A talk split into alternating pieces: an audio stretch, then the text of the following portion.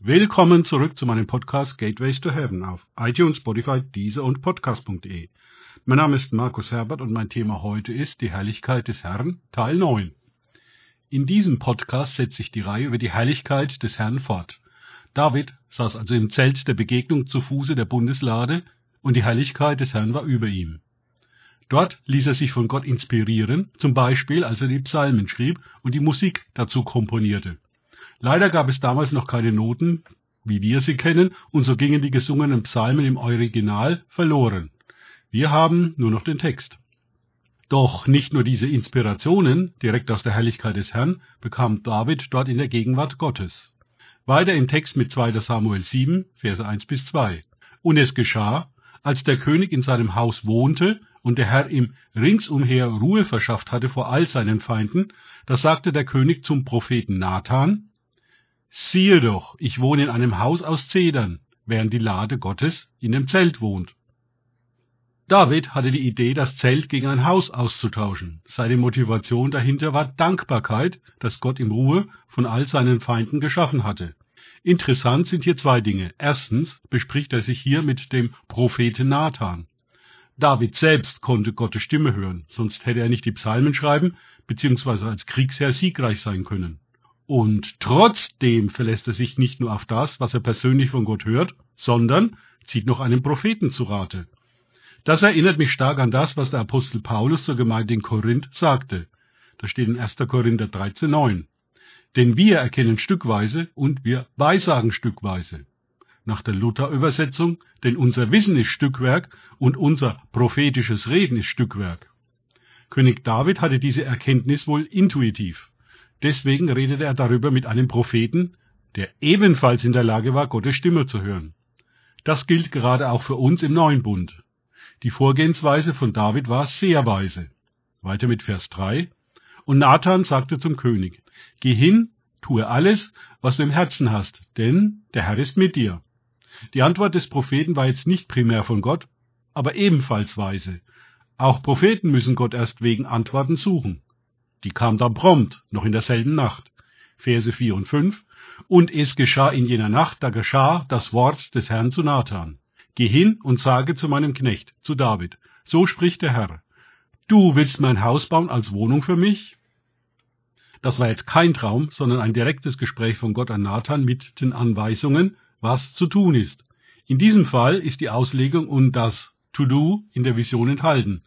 Meist müssen jedoch Propheten und oder der Adressat der Vision Gott darum bitten, um eine Interpretation und eine Auslegung der Vision zu erhalten. Weiter mit den Versen 6 bis 7. Wahrhaftig, nie habe ich in einem Haus gewohnt von dem Tag an, als ich die Söhne Israel aus Ägypten heraufgeführt habe, bis zum heutigen Tag, sondern ich bin umhergezogen in Zelt und Wohnung. Damit ist die Stiftshütte gemeint. In der ganzen Zeit, die ich unter allen Söhnen Israels umhergezogen bin, habe ich da jemals zu einem der Stämme Israels, dem ich gebot, mein Volk Israel zu weiden, ein Wort geredet und gesagt, warum habt ihr mir nicht ein Haus aus Zedern gebaut? Folgendes könnte sich Gott gedacht haben. Okay, David, deine Idee, mir ein Haus zu bauen, ist neu. Ich habe das nicht geboten und bisher mit niemandem darüber geredet. Bisher war ich mobil und bin mit dem Volk Israel herumgereist. Da ich die Herzenshaltung von David kenne, sage ihm folgendes, Nathan. Verse 8 und 9. Und nun, so sollst du zu meinem Knecht zu David sagen, so spricht der Herr, der Heerscharen. Ich selbst habe dich von der Weide genommen, hinter der Schafherde weg, dass du Fürst sein solltest über mein Volk, über Israel. Und ich bin mit dir gewesen überall, wohin du gegangen bist, und habe alle deine Feinde vor dir ausgerottet. Und ich mache dir einen großen Namen, gleich dem Namen der Großen, die auf Erden sind. Letztendlich zitiert hier Gott aus dem Buch des Lebens von David, was er davon schon realisiert hat und wie er es gemacht hat. David konnte sehr gut mit dieser Aussage Gottes etwas anfangen. David bringt dies in Psalm 139 zum Ausdruck. Ich lese Psalm 139, die Verse 13 bis 16 nach der Guten Nachricht Übersetzung. Du hast mich geschaffen mit Leib und Geist, mich zusammengefügt im Schoß meiner Mutter. Dafür danke ich dir, es erfüllt mich mit Ehrfurcht. An mir selber erkenne ich, all deine Taten sind Wunder. Ich war dir nicht verborgen, als ich im Dunkeln Gestalt annahm, tief unten im Mutterschoß der Erde. Du sahst mich schon fertig, als ich noch ungeformt war. Im Voraus hast du alles aufgeschrieben. Jeder meiner Tage war schon vorgezeichnet, noch ehe der erste begann. Weiter mit 2. Samuel 7,5. Und ich setze für mein Volk, für Israel, einen Ort fest und pflanze es ein, dass es an seiner Stätte sicher wohnt und nicht mehr in Unruhe gerät und die Söhne der Ruchlosigkeit es nicht mehr unterdrücken wie früher. Und zwar seit dem Tag, da ich Richter über mein Volk Israel bestellt habe. Und ich verschaffe dir Ruhe von all deinen Feinden. So verkündigt dir nun der Herr, dass der Herr dir ein Haus machen wird. Das ist eine wahrhaft krasse Wendung. Der Wunsch David, Gott ein Haus zu bauen, setzt die Prophetie frei, dass Gott stattdessen David ein ewiges Haus bauen wird. Das ewige Königtum liegt natürlich in der Hand seines Sohnes Jesus Christus. Verse 12 und 13.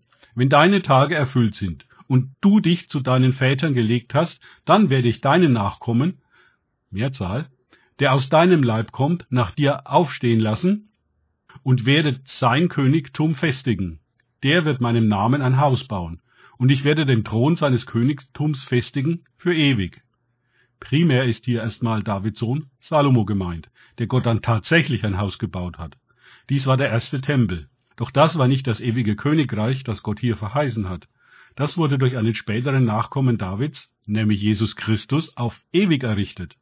Daher finden wir den Stammbaum von Jesus in den Evangelien. Dieser Stammbaum bestätigt die Aussage, dass Jesus Christus ein Nachfahre von David ist. Weiter mit der Prophetie auf Jesus hin. Verse 14 bis 16. Ich will ihm Vater sein, und er soll mir Sohn sein. Wenn er verkehrt handelt, werde ich ihn mit einer Menschenrute und mit Schlägen der Menschenkinder züchtigen. Aber meine Gnade soll nicht von ihm weichen, wie ich sie von Saul habe weichen lassen, den ich vor dir weggetan habe. Dein Haus aber und dein Königtum sollen vor dir Bestand haben für ewig. Dein Thron soll feststehen für ewig. Jesus hat natürlich nicht verkehrt gehandelt. Er war als einziger Mensch ohne Sünde und hat damit Gottes Gesetz erfüllt. Die Prophetie spielt hier darauf an, dass Jesus alle Sünden der Menschen am Kreuz von Golgatha getragen hat.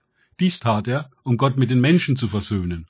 Nathan überbrachte David die Botschaft von Gott und dann passiert etwas sehr Interessantes. Weiter mit Versen 17 und 18.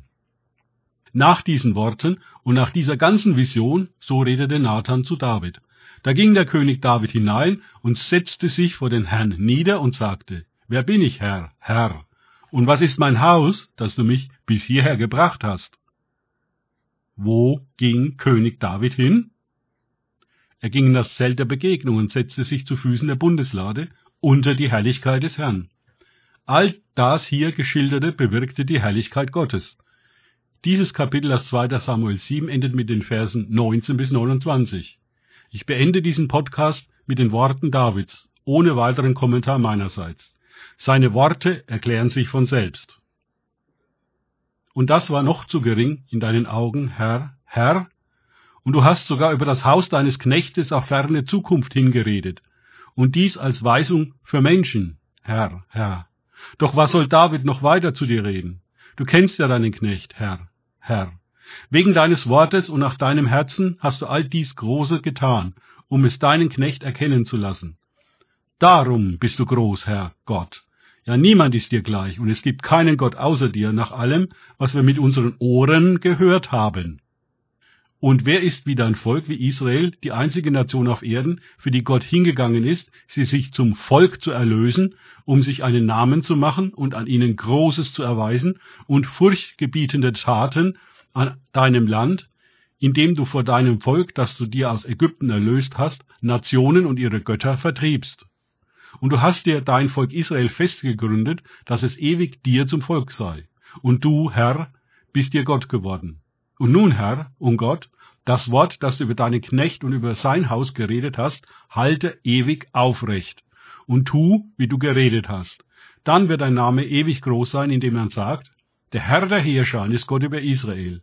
Und das Haus deines Knechtes David wird vor dir feststehen. Denn du, Herr, der Heerschar, Gott Israels, hast das Ohr deines Knechtes geöffnet und gesagt, ich werde dir ein Haus bauen. Darum hat dein Knecht sich ein Herz gefasst, dieses Gebet zu dir zu beten. Und nun, Herr, Herr, bist du es, der der Gott ist, und deine Worte sind Wahrheit, und du hast dies Gute zu deinem Knecht geredet, so lass es dir nun gefallen und segne das Haus deines Knechtes, dass es ewig vor dir sei. Denn du, Herr, Herr, hast geredet, und mit deinem Segen wird das Haus deines Knechtes gesegnet sein, für ewig.